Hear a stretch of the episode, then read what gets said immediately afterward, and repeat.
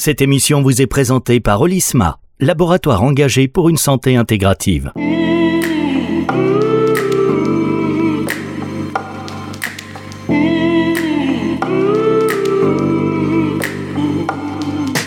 La santé, c'est tout. Florian Petitjean sur Nutri Radio. Bonjour Florian. Bonjour Fabrice. Ravi de vous retrouver comme euh, chaque semaine et avec des invités on se le dit, d'un niveau exceptionnel qui nous font réfléchir, qui nous font aussi euh, avancer. On se l'était annoncé, on s'était promis, il nous l'avait promis, donc chose promise, chose due, il a dû braver euh, les intempéries, il a dû braver son emploi du temps pour être encore avec nous cette semaine. C'est Anthony Bertou. Bonjour Anthony. Bonjour à tous les deux. Bonjour Anthony. Anthony, on rappelle que vous êtes nutritionniste, spécialiste des enjeux systémiques de l'alimentation, que vous avez été enseignant à l'école polytechnique de Lausanne sur les enjeux mondiaux de l'alimentation à l'horizon 2050. Vous êtes enseignant dans de nombreuses universités en France et à l'étranger. Vous défendez une approche intégrative de la nutrition.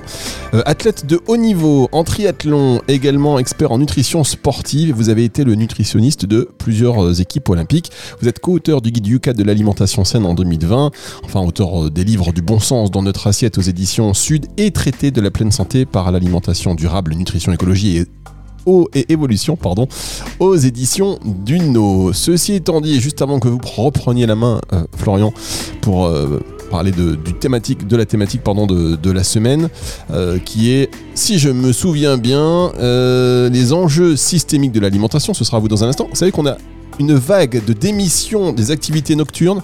Les taxis, les tout le monde a arrêté de travailler la nuit depuis l'émission de la semaine dernière. Et je vous invite à réécouter le euh, podcast pour savoir de quoi on parle exactement. Et si vous travaillez la nuit, bon, écoutez-le quand même. Puis on se retrouvera sur Nutri Radio. on est désolé, on est désolé. Je suis culpabilisé là. C'est ça. Anthony, euh, ben, merci infiniment de nous consacrer finalement plus de temps que prévu, euh, malgré ton agenda de ministre. Hein, euh, on a décidé donc de faire cette troisième émission. Alors, il est vrai, les, les dernières semaines ont été assez denses. On a même un peu dépassé le, le timing que nous propose Fabrice chaque semaine, mais on en a quand même profité pour parler d'alimentation, de mode de vie, de, rythme veille-sommeil, de remonter à nos ancêtres, pour parler d'évolutionnisme, de de mitochondrie. Enfin voilà, c'est très très riche, mais on a finalement surtout parlé de l'impact en fait de nos modes de vie et de finalement tout ce qui nous entoure euh, euh, dans, nos décisions. Au-delà de ce qui nous entoure, je dirais, c'est vraiment dans nos décisions, dans nos actions, que ce soit l'activité physique, notre trop plein de sédentarité, notre mauvaise alimentation un impact sur nous. Mais il y a un sujet, il y a vraiment un sujet que, qui, te, qui te tient à cœur, je le sais, et, sur lequel on se retrouve euh, parce qu'on en a souvent parlé tous les deux. Euh, c'est ce qu'il y a justement derrière en fait euh, toute cette toute cette problématique de mode de vie, mais au sens collectif, j'entends, hein, parce qu'on parle évidemment tout le temps des enjeux individuels, parce qu'on est tous sensibilisés à, à, nos propres enjeux.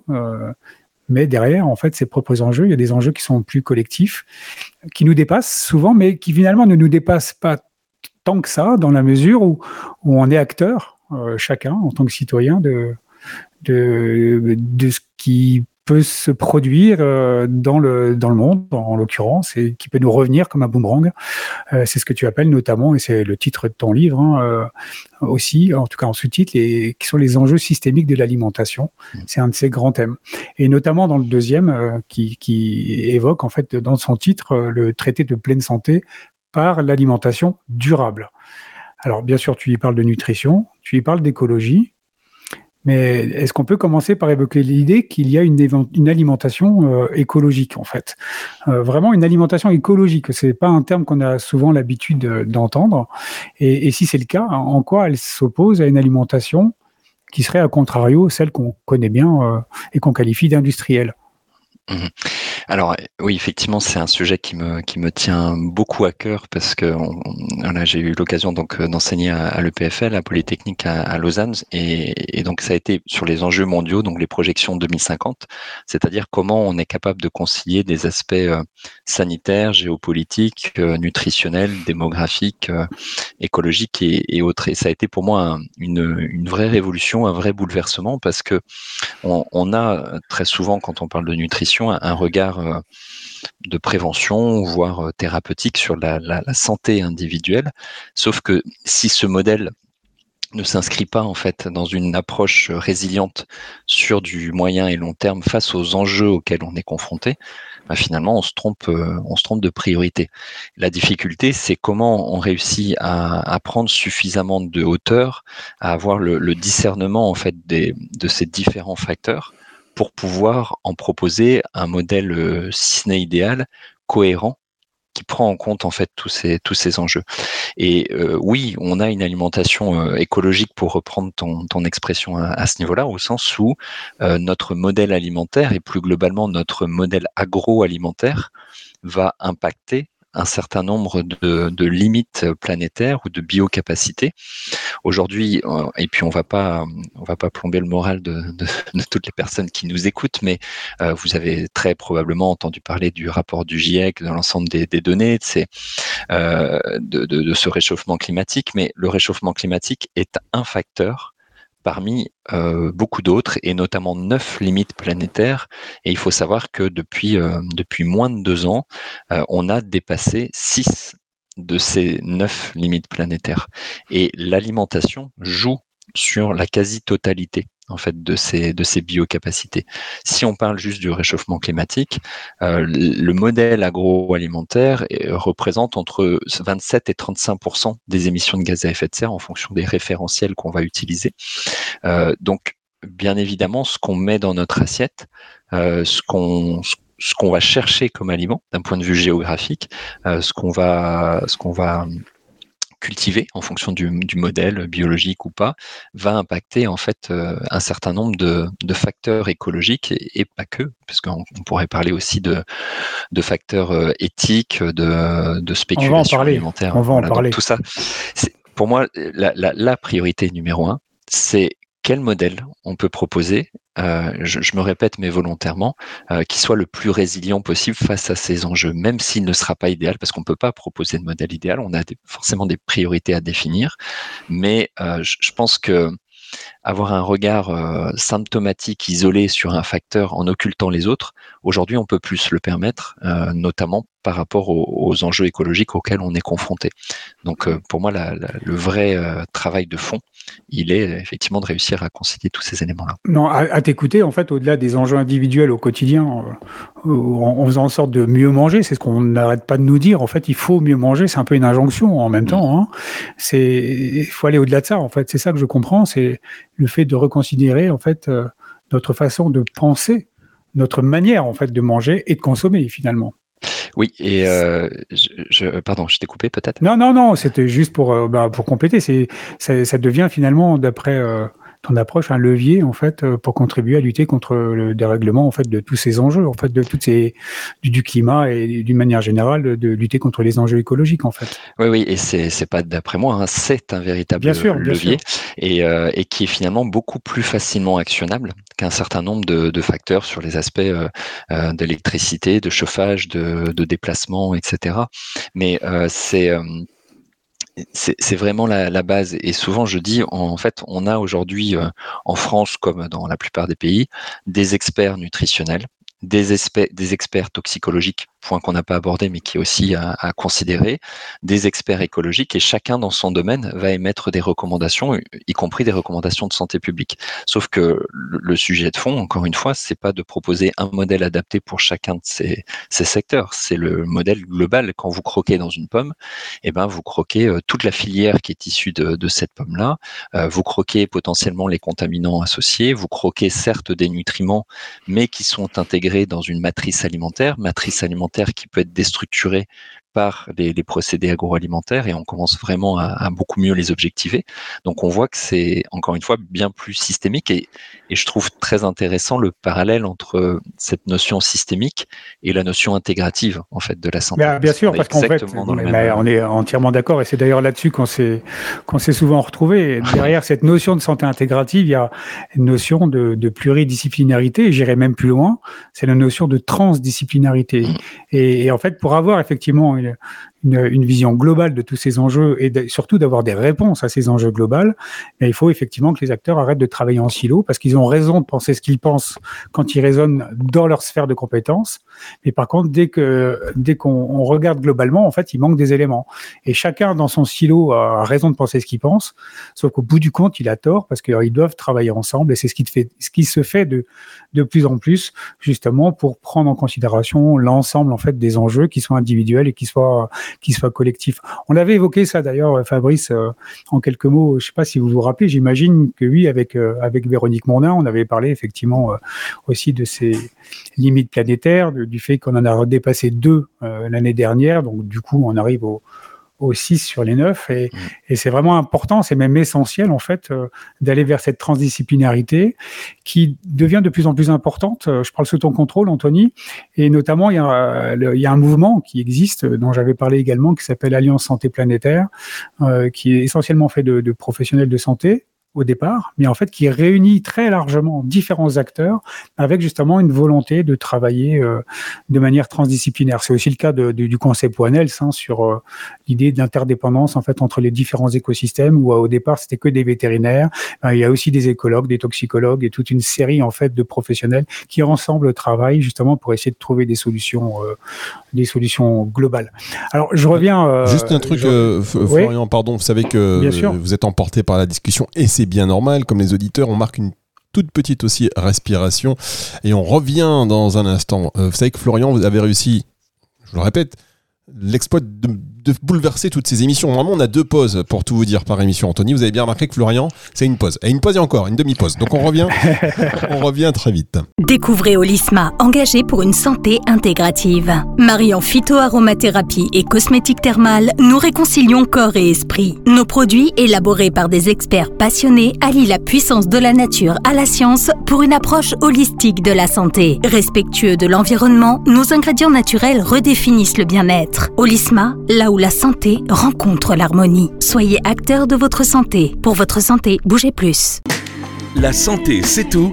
Florian Petitjean sur Nutri Radio. La suite de cette émission, la suite et la fin de cette émission avec Florian Petitjean évidemment et puis Anthony Bertou.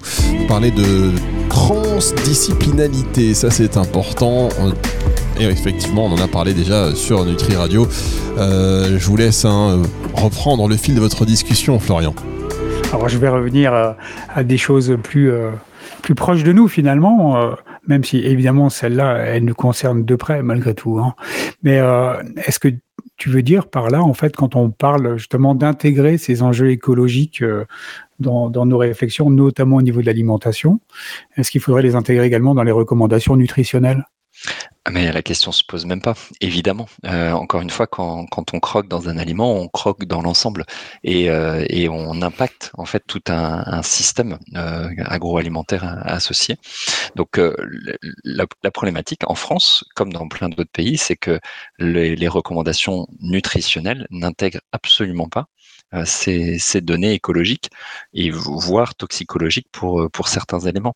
Euh, la FAO en 2016 a été le seul organe à, à regarder un peu quels étaient les pays qui... la FAO, Organisation mondiale de l'alimentation, juste précise. Et, et, donc à regarder quels pays intégraient des, des données écologiques dans les recommandations nutritionnelles.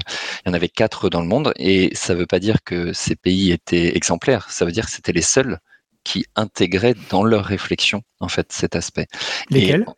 Alors, cette de mémoire, c'était la, la, Suède. Il y avait le, euh, ah, la, alors l'Allemagne, le Brésil. Je colle Anthony. Je non, non, non, regarde, attends, attends, attends. la Suède, le Brésil. Euh, je t'ai dit, euh, l'Allemagne. L'Allemagne, merci. Et puis euh, le dernier que j'ose pas citer, qui est le Qatar, parce qu'encore une fois, il est loin d'être un modèle nutritionnel et écologique, mm. mais euh, en tout cas, encore une fois, hein, c'était simplement la, mention, la référence à ces enjeux, sans pour autant dire qu'ils étaient efficients dans, leur, dans leurs recommandations. Mais nous, quelque part, dans les magasins, euh, enfin, quand on va en supermarché, euh, en magasin bio, il y, a les, y a les origines sur les fruits, par exemple, Corse, euh, Amérique du Sud, Chili, pour les avocats, par exemple. C'est un, un premier pas, ça, ou c'est vraiment très anecdotique? Bah, c'est un premier pas si c'est suivi par une, une, conscience en fait dans l'acte alimentaire associé. C'est-à-dire que c'est l'exemple que qu'on utilise maintenant assez souvent, mais tu parles de l'avocat. Effectivement, les, conditions éthiques, euh, écologiques en fait de, de, de, la culture de l'avocat face à une explosion de la demande est tout sauf cohérente, même si nutritionnellement c'est un très bon aliment. Euh, les noix de cajou euh, sont, sont certes intéressantes nutritionnellement quand on regarde leur empreinte euh, hydrique, mais surtout l'impact en fait sur les, femmes notamment qui vont euh, décortiquer les, noix de, cajou et notamment euh, on a un composé qu'on appelle l'acide anacardique qui est vraiment très agressif pour les, muqueuses et pour la, peau de, ces personnes. Quand on regarde les aspects euh, liés au cacao, au café et, à la, main d'œuvre associée, quand on regarde les amandes de Californie avec une empreinte hydrique notamment par l'eau bleue, c'est-à-dire l'eau d'irrigation, qui est catastrophique au sens de c'est un non-sens par rapport à, à, à tous ces objectifs qu'on met en place. Donc, euh, mmh. euh on peut pas euh, on, nous, nous abreuver de de recommandations vis-à-vis de, des enjeux écologiques euh, sans les intégrer dans des recommandations de santé publique. Bah, ça me hmm. paraît un non-sens. Est-ce que c'est une des limites du Nutri-Score actuel, euh, oh, oh, d'ailleurs, euh, qui est aujourd'hui un sujet de controverse d'ailleurs? Qu'est-ce que tu en penses d'ailleurs euh, du, du Nutri-Score? Bah, C'est toute la, la, problématique de, à force de vouloir simplifier, on finit par caricaturer. Donc, quand on a un, un, score qui va être moyen, on va dire ni mauvais ni bon pour tu, pour une huile qui est d'excellente qualité, sous prétexte que l'huile est, grasse et qu'il faut éviter d'en surconsommer, euh, en fait, on, va déjà loin en fait dans, le, processus décisionnel pour moi du, du consommateur. Donc, euh, le sujet de fond, c'est pas de trouver une application, de trouver un label qui va aider les gens à faire leurs achats. C'est déjà de d'établir une éducation alimentaire dès la plus jeune enfance pour être mm. capable d'avoir le discernement face à ça. Et de manière très simpliste, et, et, et on parle du Nutri-Score comme on peut parler d'application ou autre, en fait, tant qu'on est dans une logique de remplacer un produit euh, ultra transformé par un autre ou de galvauder en fait un euh, ou de, caricaturer euh, un, aliment par sa teneur dans tel ou tel nutriment, et eh ben en fait on, reste dans une approche toujours aussi euh, réductionniste et qui nous permet pas en fait d'avoir une vision d'ensemble. Et le Nutri-Score n'intègre absolument pas l'approche écologique, n'intègre pas un certain nombre de données micronutritionnelles. Et je dis pas ça pour dire du mal du Nutri-Score, puisque il va répondre à une demande qui est d'orienter en fait le l'achat d'un consommateur, mais qui c'est un premier pas en fait. C'est un, et voilà, et, et, moi pour avoir eu l'occasion donc d'accompagner euh, Yuka sur euh, non pas le scoring mais sur la, la pédagogie et sur les, les, les conseils associés, euh, c'est souvent ce que je j'aime dire, c'est que toutes ces, tous ces systèmes sont potentiellement un bon moyen pour venir sensibiliser des personnes qui ne l'auraient absolument pas été euh, s'il n'y avait pas eu ce, ces outils. À Yoka, c'est plus de 40 millions d'utilisateurs. Et mmh. donc, c'est la première étape. La deuxième, c'est une fois que cette sensibilisation est faite, comment on les amène vers de l'information, de l'éducation et de l'autonomie. Euh, en fait, ce qui est juste incroyable aujourd'hui, c'est qu'on a besoin d'un label ou d'une application pour savoir quoi manger, quoi choisir. Ouais. C'est clair, c'est clair, c'est devenu des repères euh, essentiels parce que les gens, les gens sont perdus. Par Exactement. contre, euh, est-ce que la réponse, euh, ou en tout cas une des réponses, c'est de manger local en fait, parce que ça semble être une évidente au, au regard de tout ce qu'on dit. Quand on mange local, a priori, et je dis bien a priori parce que c'est ce qu'on pense, mais c'est pas toujours le cas. C'est bio, euh, en tout cas c'est à proximité, donc il n'y a pas un, un bilan carbone euh, qui est plutôt positif et favorable. Euh, on peut pas cultiver des plantes qui euh, ne, ne poussent pas à la saison, c'est-à-dire on va pas manger de plantes de, de tomates locales en plein hiver, par exemple. Donc du coup c'est la réponse.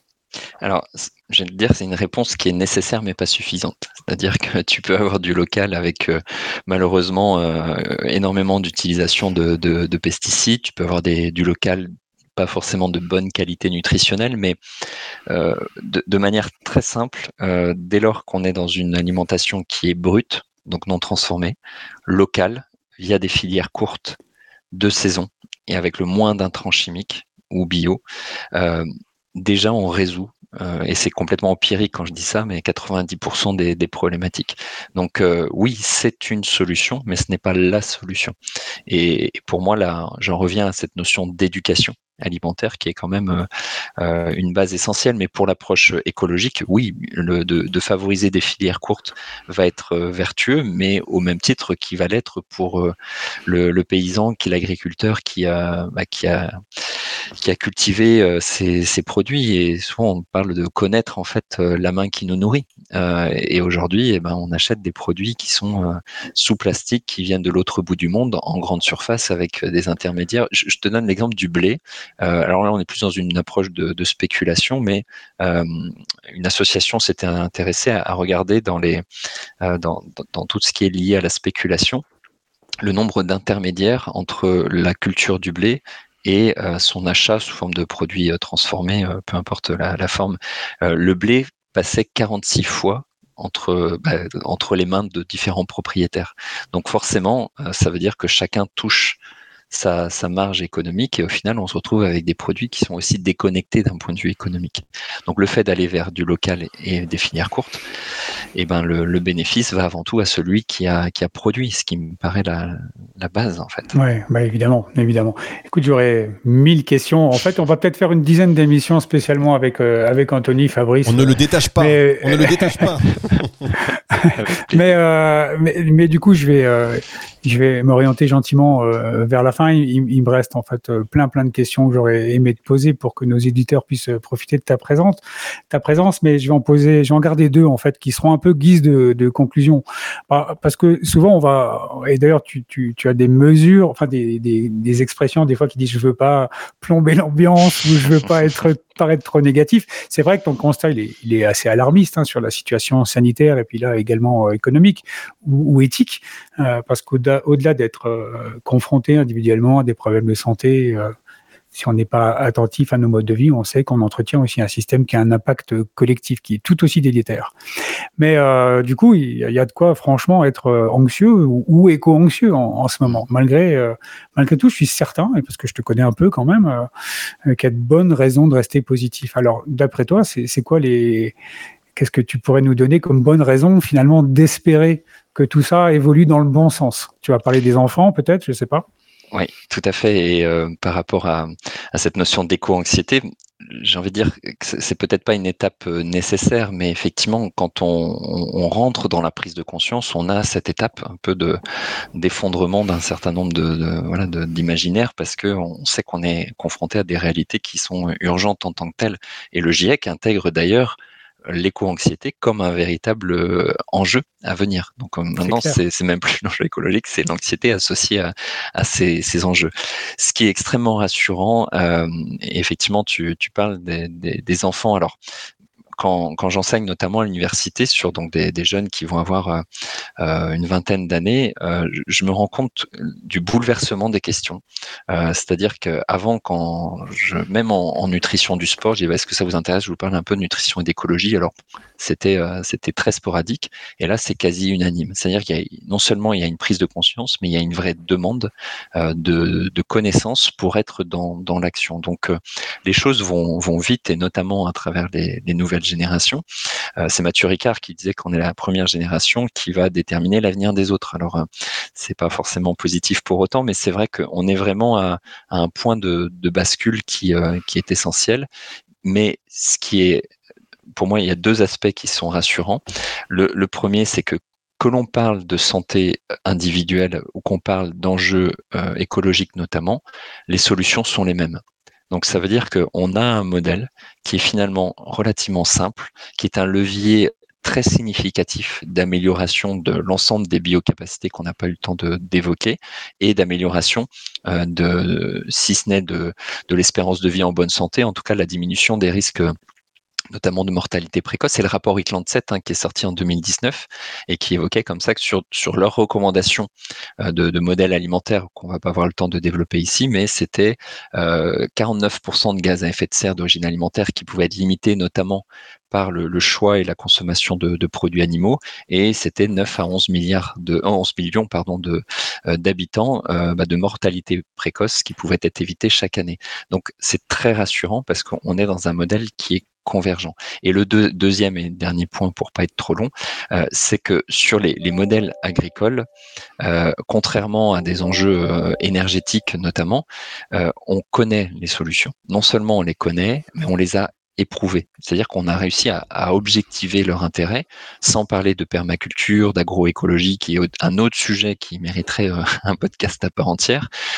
mais c'est, en fait, encore une fois, on les a, ces solutions. C'est sûr que ça demande de revoir un certain modèle, de revoir des habitudes. Maintenant, euh, est-ce qu'on a le choix? Non. Et j'ai trois enfants et j'aime toujours me, dire, euh, finalement, bah, dans 20 ans ou dans 30 ans, quand je me retournerai par rapport à ces enjeux, est-ce que, en conscience, j'ai l'impression de faire d'avoir fait tout ce que j'ai pu sans dire que ça sera efficace ou pas. Et je pense que c'est une question qu'on peut se poser, c'est-à-dire que peu importe ce que ne fait ou ne fait pas le, voisin, euh, à l'échelle collective, on ne peut pas le maîtriser. Après, on pourrait rentrer dans des aspects politiques. Oui, oui, non, mais bien sûr. C'est... En gros, on a, les on a les solutions, elles existent. On n'a évidemment pas le temps euh, de les développer ici, mais il y a deux livres euh, qui, qui explique tout ça. Donc, euh, je vous y renvoie tous, en fait, euh, les auditeurs. Du bon sens dans notre assiette, c'est le premier. Et traiter de pleine santé par l'alimentation durable. Donc, on a les solutions. Il faut maintenant les déployer. C'est la responsabilité des, des adultes et des seniors, euh, on va dire. Et maintenant, il faut aussi qu'on aide nos enfants à, à, intégrer tout ça. Ça passe par l'éducation, sujet qu'on a déjà évoqué. D'ailleurs, Fabrice, c'est vraiment essentiel dès le plus jeune âge de faire comprendre tout ça et de pas stresser en fait nos jeunes à leur dire qu'il n'y a pas de solution et pas trop écouter les infos parce que c'est très anxiogène, mais de les mettre en mouvement en fait et, ça passe par euh, ça passe par l'éducation. On est d'accord là-dessus, euh, Anthony? Totalement, totalement. Eh bien, Fabrice. Messieurs, on a, on a trois émissions essayé de faire euh, au mieux. Ces trois émissions avec euh, avec Anthony Bertou, c'est quelque chose. Hein. Réécoutez et l'avantage quand vous écoutez ces émissions en podcast, là vous venez d'arriver, euh, vous vous dites mais c'est vachement bien. Mais il y en a deux autres à découvrir donc sur nutriradio.fr dans la partie médias et podcasts et sur toutes les plateformes de streaming audio et toutes les émissions d'ailleurs de la santé c'est tout sont à réécouter et d'ailleurs toutes les émissions de Nutri Radio aussi pour euh, que vous puissiez faire quelque chose d'utile de votre temps. Maintenant que vous travaillez plus la nuit en particulier, que vous êtes au chômage grâce à Anthony, vous avez du temps pour écouter. Voilà. Et après apéritif, il y a un gros plat de résistance euh, et ça fait à peu près 1500 pages cumulées. voilà, merci beaucoup Anthony, on vous libère. Allez, détachez cet homme, laissez-le vaquer à ses occupations. Merci. merci, à bientôt Anthony. À, bientôt Anthony. Merci beaucoup. Bonne semaine euh, Fabrice, à la semaine prochaine. À la semaine prochaine, donc émission à découvrir en podcast à partir de 18h ce dimanche. C'est le retour de la musique tout de suite sur Nutri Radio. La santé, c'est tout. Florian Petitjean sur Nutri Radio.